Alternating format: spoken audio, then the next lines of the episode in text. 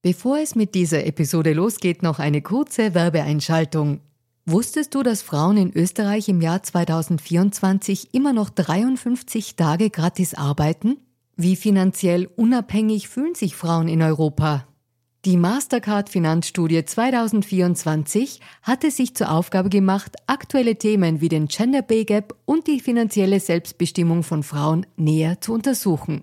Finanzielle Bildung ist enorm wichtig für Frauen, um ein unabhängiges Leben führen zu können. Die Ergebnisse der Studie zeigen eindeutig, dass es noch viel zu tun gibt, insbesondere wenn es um die Förderung der finanziellen Selbstbestimmung von Frauen und Ungleichheiten im Job geht. Als weltweit führendes Technologieunternehmen im Zahlungsverkehr setzt sich Mastercard für eine inklusive digitale Wirtschaft ein, von der alle Beteiligten weltweit profitieren. Mastercard engagiert sich stark dafür, eine bessere Welt für Frauen in der Arbeit und in der Gesellschaft zu schaffen. Das beginnt bei dem Ende des Gender Pay Gaps im Mastercard-Universum und endet bei aktiven Förderungen für Kleinunternehmerinnen, Startups sowie jungen Mädchen in MINT-Karrieren. Weitere Informationen findet ihr unter www.mastercard.at-de-at. Und jetzt geht's weiter mit Fair and Female.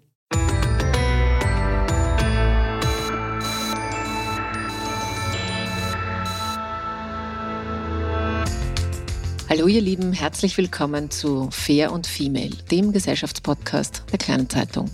Mein Name ist Barbara Haas, ich bin Journalistin und hoste diesen Podcast und ich möchte heute ein bisschen was Ungewöhnliches machen. Ich spreche nämlich über einen anderen Podcast, also ehrlicherweise nicht nur über einen Podcast, sondern mit dem aktuell gerade vielfach ausgezeichneten Macher des Podcasts Cui Bono, What the Fuck Happened to Ken Jebsen.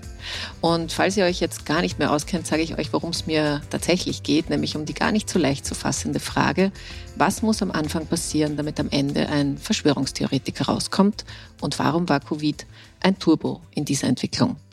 Dazu habe ich jetzt einen Journalisten zu Gast, der das Psychogramm eines Verschwörungstheoretikers nach vielen, vielen Monaten intensiver Recherche zu einem atmosphärisch recht beeindruckenden sechsteiligen Podcast gemacht hat, nämlich Cui Bono. Ich freue mich sehr, dass du da bist. Hallo, Keschrau Berus. Hallo, Barbara.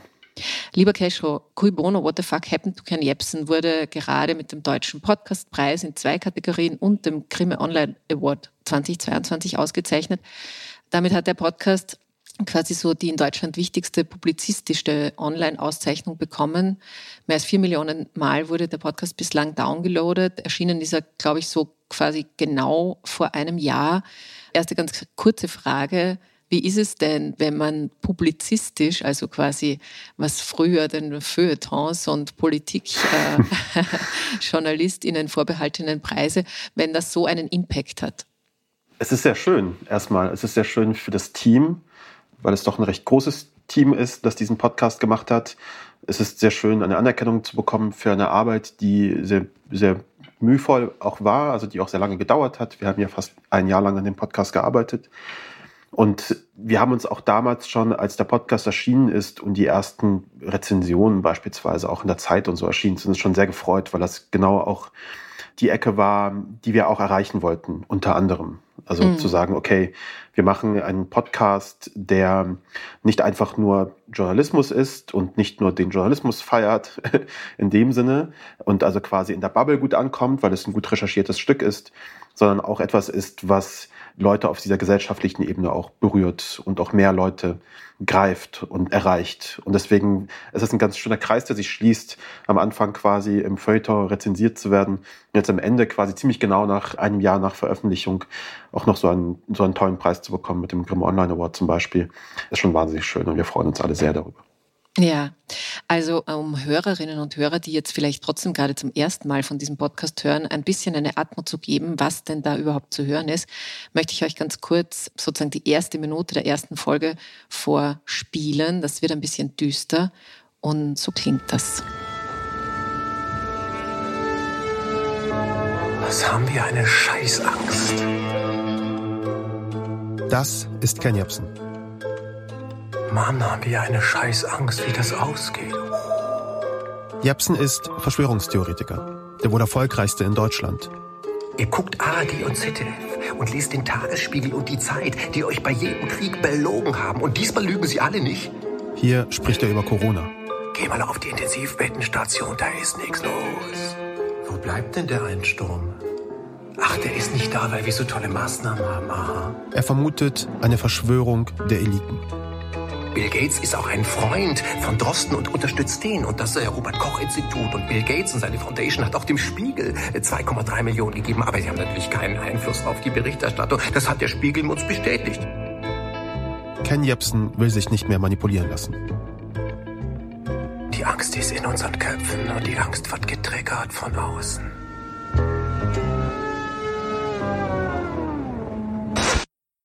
Genau, so klingt Ken Jebsen und ich will gleich auf die Person und den, ein bisschen den gesellschaftlichen Überbau der Geschichte eingehen. Keschra, möchte ich dich kurz fragen, was dich als Journalist und Autor überhaupt so fasziniert hat an dieser Recherche. Also warum musstest du, wolltest du diese Geschichte unbedingt erzählen? Ich glaube, es war notwendig und ein wenig auch unvermeidlich, diese Geschichte zu erzählen, weil wir zu der Zeit, als wir diesen Podcast geboren haben, in einer gesellschaftlich schwierigen Situation waren und auch weiterhin sind. Wir waren da mitten eben in dieser Pandemie und ich würde sagen auch in dieser Hochzeit der Pandemie, wo die Pandemie selbst auch heftig debattiert worden ist wo sehr viele Menschen auf die Straßen gegangen sind. Hier in Berlin erinnere ich mich auch, wie ich im, auch im, im Straßenverkehr nicht mehr so vorangekommen bin, weil es ständig irgendwelche Hygienedemonstrationen waren, irgendwelche Anti-Corona-Maßnahmen-Demonstrationen stattgefunden haben. Und wir haben uns alle gewundert, wer sind diese Menschen? Wo kommen sie alle her? Warum glauben sie die Dinge auch, die sie glauben? Dinge, die für viele andere so evident sind, dass sie vielleicht nicht stimmen oder dass sie vielleicht sehr verschwurbelt sind, wie auch immer man das bezeichnen möchte. Und dieses große Fragezeichen haben wir irgendwie versucht zu beantworten. Und deswegen war es unvermeidlich, dass wir gesagt haben, das ist eigentlich unser Thema. Wir wollen einen Podcast machen, um diesen gesellschaftlichen Moment zu verstehen. Und dann haben wir uns das eben angeguckt, was da gerade überhaupt, was da überhaupt gerade passiert. Und wir hatten ja vorher auch einen anderen Podcast gemacht, wo wir auch solche Geschichten irgendwie aufgegriffen haben. Und dann sind wir eben dort eben unter anderem auch dieser Figur Ken Jebsen begegnet, wo einige aus dem Team auch gesagt haben, ja, den, den kennen wir irgendwie aus früher. Wobei Studio Bummens auch beispielsweise einer der Tontechniker, Christian, der auch im Podcast vorkommt, der gesagt hat, ja, ich kenne ihn auch von früher, ich habe damals für ihn gearbeitet. Das war so ein krasser Moderator. Tobi, unser Executive Editor, der Geschäftsführer von Bummens, der meinte auch so, ich kenne ihn auch von früher. Das war so ein innovativer, crazy Radiomoderator, der ziemlich coole Sachen irgendwie gemacht hat. What the fuck happened to him? So.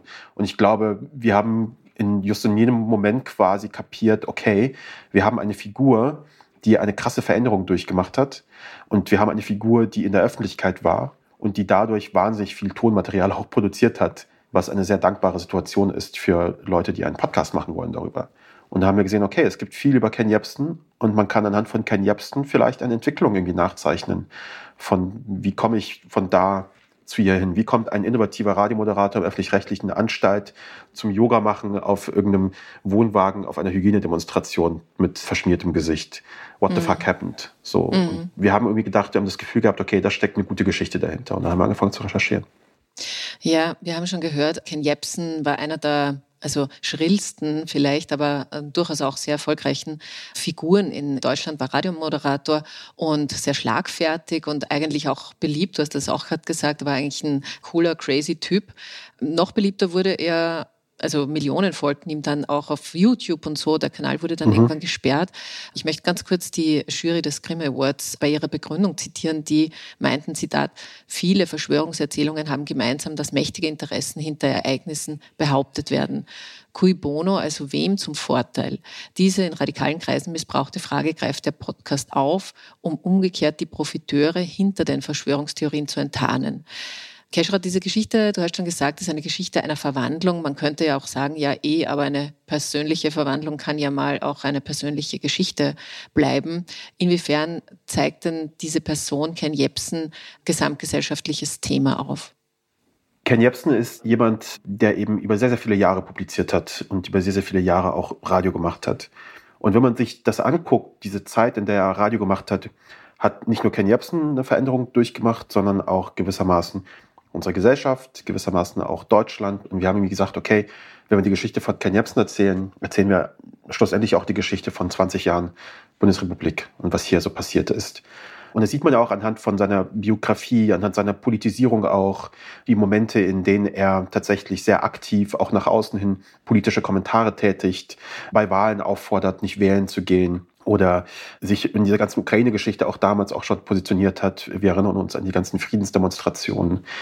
Und diese Entwicklung sieht man anhand von ihm und aber eben auch anhand von dem, was gesellschaftlich bei uns in Deutschland eben passiert ist. Zum anderen, ich glaube, wenn man das aus dieser Top-Down-Perspektive sich anguckt, zeigt die Geschichte auch ein wenig, ich sag mal so, die Normalisierung von Verschwörungsideologien oder Verschwörungstheorien, wie auch immer man das nennen möchte.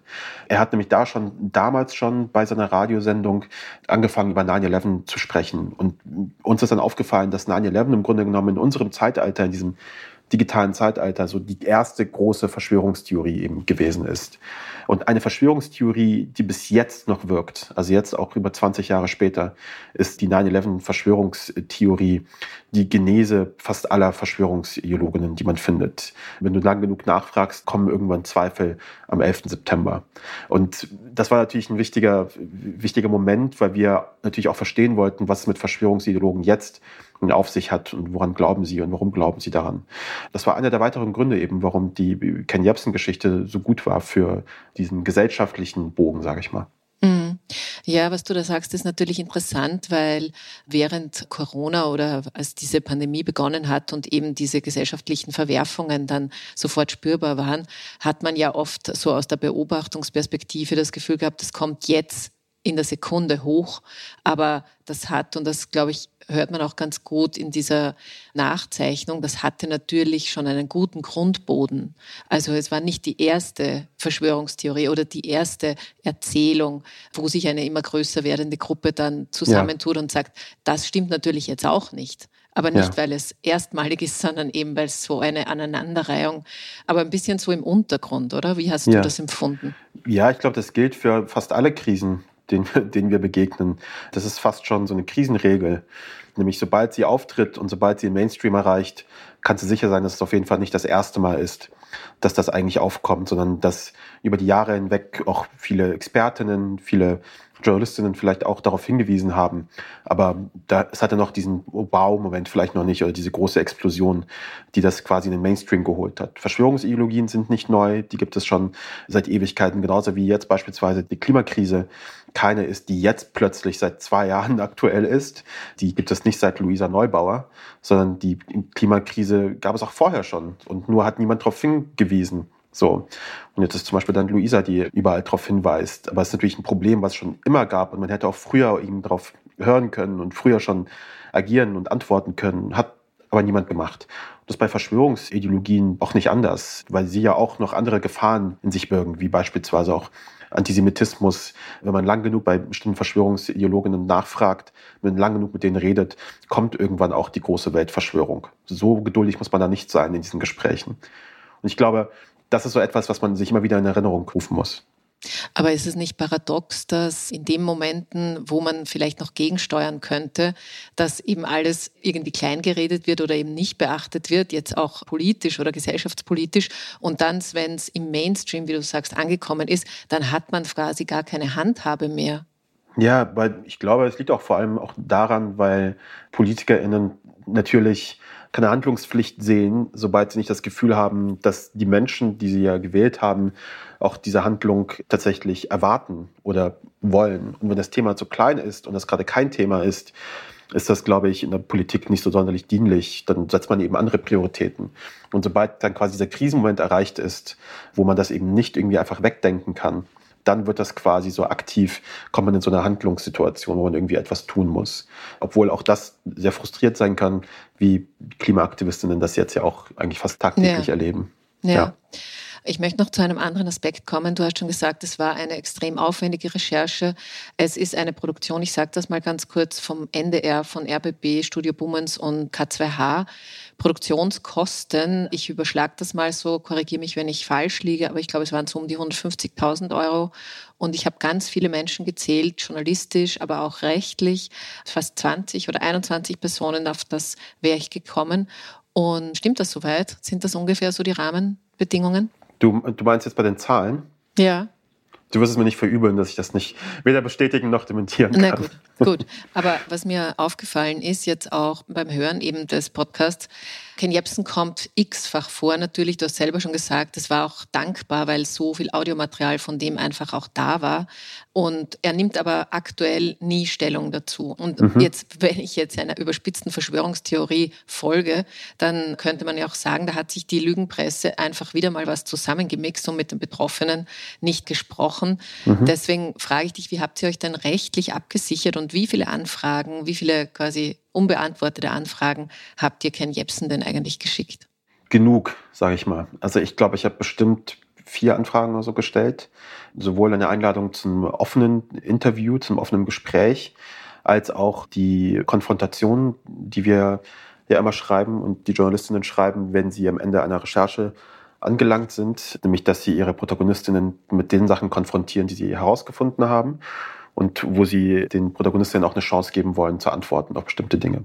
Und da diese Konfrontations-E-Mails gab es, glaube ich, bestimmt drei oder vier noch zusätzlich, weil wir auch in Vorveröffentlichung einer jeden Episode, weil die Recherchen liefen immer noch weiter, immer noch weitere Konfrontationen rausgeschickt haben. Also es gab oft den Versuch, Kontakt aufzunehmen über verschiedene E-Mail-Adressen, die wir von Herrn Jepsen hatten.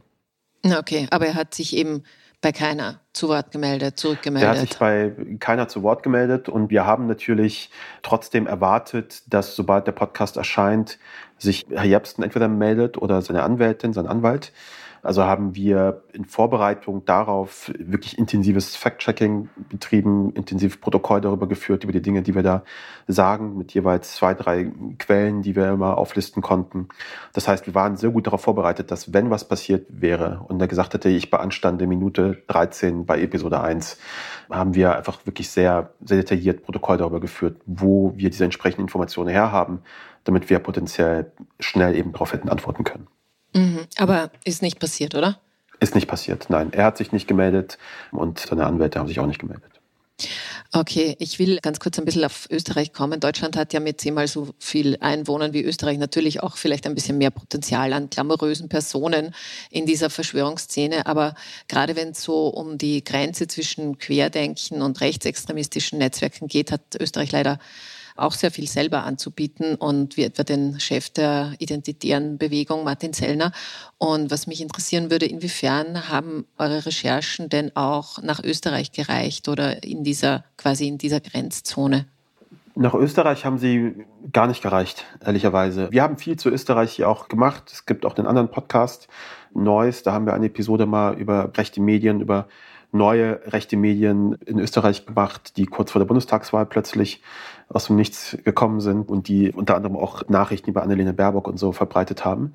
Aber bei Cui Bono war das erstmal kein wichtiges Ziel. Ich glaube, es ist natürlich immer in der Peripherie, es ist immer irgendwo ein Thema, weil wir auch natürlich darüber geredet haben, über Rechte, die auf Querdenken-Demonstrationen zugekommen sind. Und das sind ja wirklich alle möglichen Organisationen da gewesen. Also da kannst du irgendeins sagen und die waren bei irgendeiner Querdenken-Demonstration auf jeden Fall mit vor Ort und vor allem auch bei diesen Großdemonstrationen hier in Berlin das war ja irgendwie wirklich ein, ein Tohuwabohu an Organisationen. Da hast du von EsoterikerInnen bis hin zu ReisbürgerInnen hast du alle möglichen Menschen irgendwie da vor Ort gehabt.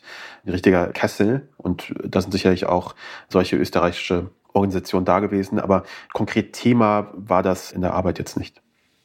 Ja, ich glaube, in der Community, die sozusagen bei Ken Jebsen rundherum waren, hat sich das schon ein bisschen vermischt. Aber was mich noch interessieren würde, ist, Du hast das oder ihr habt das Medium Podcast gewählt, vielleicht mhm. auch, weil es einen anderen Impact hat. Aber wen habt ihr denn eigentlich erreicht? Also was war sozusagen eben dieser erwartete Impact jetzt abseits von Downloads? Das könnte man auch als eine Kategorie sehen, aber wer war am anderen Ende? Ah, ich glaube, das ist eine, das ist eine gute Frage und ich glaube, das sind sehr viele, das sind sehr bunte Mischungen an Menschen, weil ich kann ja auch nur sagen, was für Leute es erreicht hat, wenn Leute mir erzählen, dass es sie erreicht hat. Und äh, das bekomme ich schon mit, weil viele mir auch schreiben, also bis heute auch, bekomme sehr viele so Privatnachrichten über Instagram oder über Twitter und auch treffe auch viele Menschen, die sagen, ja, ich habe meinen Podcast an meine Eltern weitergeschickt, ich habe einen Podcast an meinen Onkel weitergeschickt oder mein Onkel hat den gehört und hat mir geschickt und sagt, hör mal rein. Ich glaube, es hat wahnsinnig viele Leute so dieses über Mund zu Mund quasi erreicht. Ich frage mich jetzt natürlich, sind das jetzt Leute gewesen, die es erreicht hat im weiteren Sinne? Also nicht nur, dass es bei denen angekommen ist und die haben es gehört, sondern dass das auch irgendwas in sie verändert, in ihnen verändert hat. Das weiß ich ehrlich gesagt nicht. Also ich glaube nicht, dass wir jetzt Ken Jebsen-Fans irgendwie haben umkehren können und dass sie jetzt keine Ken Jebsen-Fans mehr sind. Vielleicht haben wir ein paar erreicht, die sich dann ein paar Fragen irgendwie gestellt haben. Das wäre schon gut genug. Aber das ist ja auch gar nicht so die Mission dieses Podcasts gewesen. Ich glaube, es ist immer ein Fehler, so eine journalistische Arbeit mit so einem aktivistischen Gedanken quasi zu starten. Für mich ist das immer eine Frage von, ich möchte eine Geschichte erzählen, weil ich neugierig bin darüber, wie diese Figuren hingekommen sind, wo sie sind. Und ich möchte mit größtmöglicher Offenheit eben diesen Menschen auch begegnen. Also auch nicht dämonisieren und sie irgendwie klein machen, weil es sind ja unsere Protagonisten. Wir reden sechs Episoden lang über ihn. Deswegen haben wir Ken Jebsen auch gefeiert, auch ein bisschen, auch in der ersten Episode beispielsweise. Ihm noch eine Chance gegeben zu sagen, hey, der war ein cooler Typ, der hat irgendwie geile Sachen auch irgendwo gemacht. Und das war uns immer, immer wichtig. Deswegen, ob das jetzt die Leute erreicht hat, wäre schön, wenn das ein paar Leute erreicht hat, die vielleicht nicht in dieser Bubble sind. Ich bin davon überzeugt, dass es ja viele erreicht hat, die außerhalb unserer Bubble sind, unserer Journalistenbubble, sage ich mal, weil ich eben sehr viele Mitteilungen bekomme von Menschen. Ob das jetzt irgendwie Leute, das sich verändert hat, dahingehend ist ja, ich entsage jetzt Verschwörungsideologien, keine Ahnung. Ich bezweifle das ehrlich gesagt. Mhm. Was es aber, glaube ich, schon ein bisschen gezeigt hat, ist, es hängt nicht nur an dieser einen Person, Ken Jebsen, selbst wenn der diesen Podcast getragen hat, weil es gibt ja auch eine Episode, wo du mit deinen Eltern sprichst, mit deiner Mutter sprichst und ich spoilere das jetzt nicht, aber im Grunde war für mich die Aussage schon, es geht leichter, als man denkt, da reinzukommen und da helfen auch unter Anführungszeichen Algorithmen und da hilft auch ein bisschen so Vertrauensverlust grundsätzlich in gesellschaftliche Systeme, in Politik, in, in sozusagen in diesen großen Komplex Wahrheit hinein. Ja. Also man muss nicht ein durchgeknallter YouTuber sein, um dafür anfällig zu werden. Genau, ja. Ich glaube, das ist am Ende so ein so ein Takeaway zu sagen, irgendwie, wir sind alle nicht davor gewappnet. Ich glaube, viele von uns sind Verschwörungsideologie anfällig. Ich glaube, es kommt immer darauf an, in was für Momenten wir dabei erwischt werden, wo wir uns gerade befinden, in welcher Lebensphase wir uns gerade befinden, welche Leute uns gerade in diesem Augenblick umgeben und vor allem auch, was für eine Welt uns diese Verschwörungsideologie erklären. Ich glaube, es ist immer nämlich so ein Ding, dass wenn wir in unserem Leben so ein riesengroßes Fragezeichen haben, weil wir bestimmte Dinge nicht verstehen, die uns widerfahren. Ob das jetzt ein Jobverlust ist oder ein Verlust in, im privaten Kreis, irgendwie das Gefühl, irgendwie nicht verstanden zu werden. Und dann kommt jemand und erklärt dir diese Welt aber auf eine Art und Weise, wo es für dich klar ist und sagst, ah, okay, so ist das. Wir sind die Kleinen und die da oben, die äh, arbeiten irgendwie gegen uns. Ja, also du hast relativ einfache Weltanschauungserklärungen. Ich glaube, darauf kommt es mal an, in welche Situation wir erwischt werden. Wir sind alle, glaube ich, wenn wir in einer empfindlichen Situation sind, anfällig für sowas. Und dann ist es immer nur eine Frage von, wer ist noch da, um das aufzufangen? Und mhm. ich, das, ich glaube, das ein Beispiel dafür, dieses Wer ist da, um das aufzufangen, war die Geschichte in Episode 6 mit mir und meiner Mutter. Mhm. Sehr hörenswert, falls ihr das noch nicht gehört habt. Ken Jebsen ist abgeschlossen, sozusagen, zumindest der Podcast, aber ihr arbeitet an einer neuen Staffel. Da wird es um einen anderen Mann gehen, der nennt sich der Drachenlord, ist ein YouTuber und hat jetzt, das ist vielleicht eine Gemeinsamkeit mit Ken Jebsen auch, eine sehr große eigene Community. Das darfst du oder willst du sicher auch noch gar nicht spoilern, aber was mich dabei interessiert, jetzt nur bei diesen zwei Zugängen, sind es denn eigentlich wirklich nur diese weißen, mittelalten Männer, die da so Parallelwelten eröffnen? Oder gibt es diese problematischen Frauen gar nicht? Ja, ich glaube, das ist oft bei so Sachen, wo man irgendwie dann genau hinguckt und meint, hey, Moment mal, warum sind da eigentlich nie Frauen dabei? Also auch wenn man so von Amokläufen beispielsweise sich das anguckt, sind das immer Männer. Ich glaube, es gibt viel auch dazu zu sagen, zu dem Thema. Ich glaube, das ist eine Beobachtung, die auch wichtig ist die, glaube ich, gar nicht so in dem Podcast selbst als ein Story-Element so wichtig ist, aber eins, das sehr viele Menschen auch, glaube ich, sehr genau beobachten und auch sehr kluge Dinge dazu sagen können. Ich bin das auf jeden Fall nicht. Aber ja, es ist natürlich auffällig, dass diese Figuren von Alex Jones bis Ken Jebsen, Rainer Winkler ist, also Drachenlord zwar noch eingeklammert, das ist ja noch ein ganz anderes Thema. Aber ja, die, die sich da am breitesten machen und am lautesten sind und am selbstverständlichsten sich für die Größten halten, das sind oft Männer. Und da kann man natürlich, ich glaube, da kann man kluge Schlussfolgerungen draus ziehen. ja. Ja, das kann man. Kannst du zu Drachenlord noch was sagen, zumindest wann er kommt, der Podcast? Ja, also wir sind gerade mitten, mitten in der Recherche und äh, haben auch schon ein paar Episoden auch schon geschrieben und ein bisschen auch aufgezeichnet. Ich kann kein konkretes Datum nennen, aber wir hatten gesagt, späten Sommer. Also es Okay. wird auf jeden Fall noch dieses Jahr noch erscheinen. Mhm. Okay. Lieber Keschrau, vielen Dank. Vielen Dank für deine Zeit und diese Hintergründe und, und Einschätzungen auch zu Cui Bono, What the Fuck Happened to Ken Jebsen. Den verlinke ich natürlich auch hier in den Shownotes und dann empfehle ich euch gleich schon die nächste Episode von diesem Podcast hier.